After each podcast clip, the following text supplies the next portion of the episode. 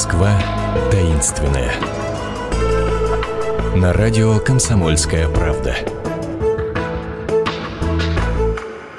Здравствуйте, это «Москва таинственная». У микрофона Наталья Андреасин. И сегодня приглашаю вас по злачным местам. Вы, может быть, даже себе не представляете, насколько злачными были эти места вокруг Трубной площади, где мы сейчас гуляем, восхищаясь абсолютно отреставрированными, свежепостроенными, а, прекрасными зданиями. Почему-то делает большие глаза мой гость Алексей Дедушкин, гид общества пеших прогулок Москвохода, который, собственно, и приглашает нас на эту прогулку по злачным местам по тогдашней Грачевке. А что вас так удивило? Разве ну, не я бы не сказала восхищении, которое может вызвать те здания, которые построены как раз на Трубной площади, особенно вот этот кошмарно-цветном, так называемый... Стеклянный. Да, стеклянный, это такой конгломерат конгломерат каких-то да, геометрических фигур. А, но я не об этом хотел рассказать. А, хотел я рассказать Конечно, о прошлом. Конечно, мы погружаемся да, в прошлое. В прошлое, в да, в 19 век. А, и до 1906 года многие переулки Сретенской горы носили иные названия. Да? Не последний переулок и не Большой Головин переулок, да, и не Печатников переулок. У них были другие названия. И в равной степени и у Трубной улицы тоже было иное название. Она называлась Грачевка или Драчевка. И в старину здесь, на этой улице, располагался Никольский э, монастырь в Драчах или в Грачах. Значит, во-первых, откуда сам топоним Грачи-Драчи, есть три версии.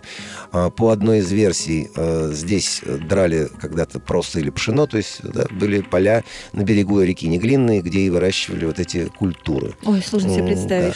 Да. А, по другой когда версии название происходит от ремесленных слобод. Э, жили здесь э, кузнецы, оружейники, которые в числе прочего изготавливали и драчи, дрочили чеснок. Никакого отношения, конечно, к чесноку-то, да, как сельскохозяйственной культуре это орудие не имело. Четырех, э, такой четырехножник э, с заостренными э, ножками. Как его не брось, он всегда встанет на три ножки, а четвертый будет да, торчать вверх. И что это И вот это оружие бросали uh под э, копыта лошадей. Э, естественно, лошади пропарывали копыта, выходили из боя. Mm-hmm. Достаточно жестокое да, оружие было. А, еще одна версия. Здесь жили все те же самые оружейники, которые изготавливали грачи. Грачами называли снаряды для мортир, которые с характерные звуки издавали.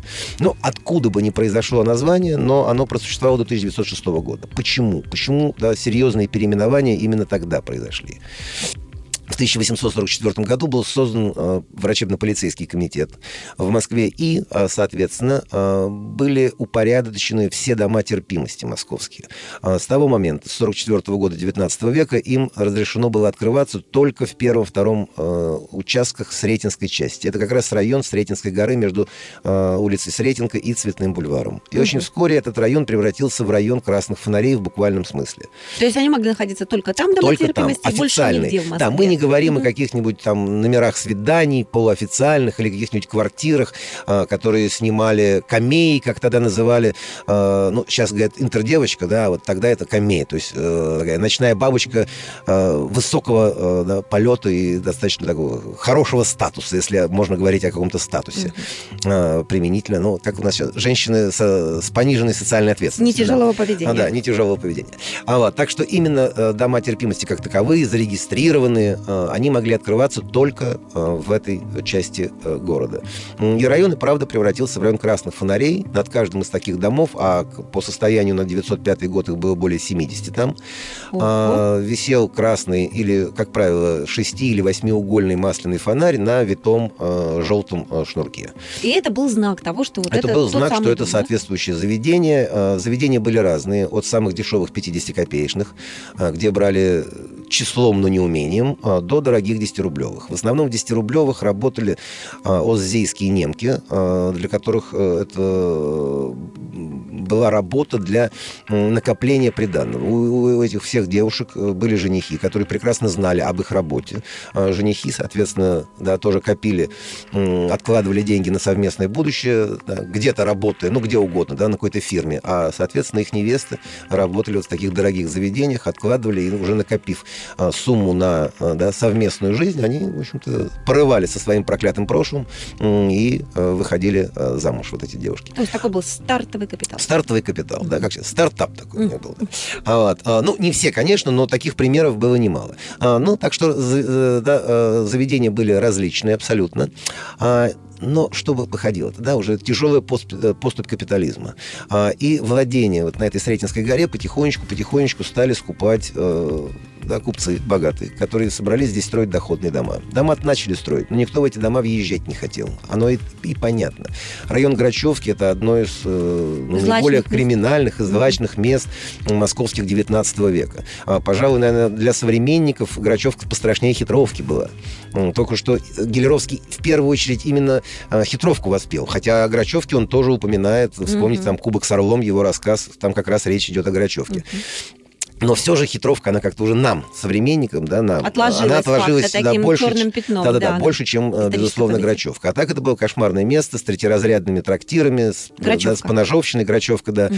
а, и с массовыми драками, порой которые могли продолжаться на протяжении ни одного дня. Э, я вот в архивах смотрел в 905 году, там три дня э, была драка, кого-то из рабочих Прохоровской мануфактуры обидели в каком-то таком злачном заведении, он привел своих товарищей, началась драка, полиция так и не могла долгое время разнять дерущихся, то есть какой-то она чуть только прекращается, потом еще подкрепление, подкрепление, практически три дня вот это такое, массовые беспорядки там на Грачевке проходили. Потрясающе, как они ее сами не разнесли, mm-hmm. эту Грач, Грачевку со всеми вот. ее домами терпимости и трактирами. Да, вот. Но и, соответственно, эти, к чему мы говорим, да, эти домовладельцы начали писать письма в городскую праву, как так, мы платим налоги, а, да, мы, но при этом несем убытки. Им, в общем-то, а, Дума городская здраво отвечала, что когда вы приобретали здесь землю, вы ее приобретали в несколько раз дешевле, чем в любой соседней mm. части mm-hmm. города. Вы прекрасно знали, где вы покупаете землю.